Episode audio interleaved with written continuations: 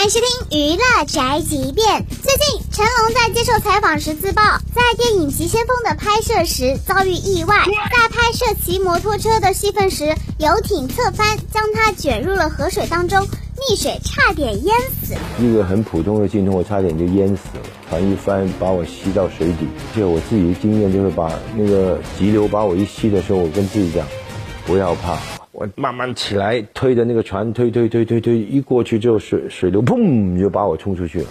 唐季礼导演呢，当场急得快流眼泪了，剧组负责服装的同事呢都哭了。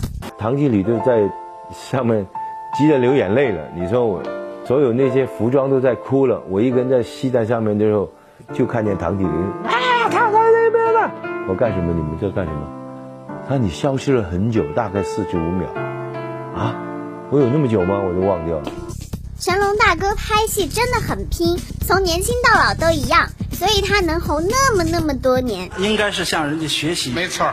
这就是反正家饭和发拉报道，以上言论不代表本台立场。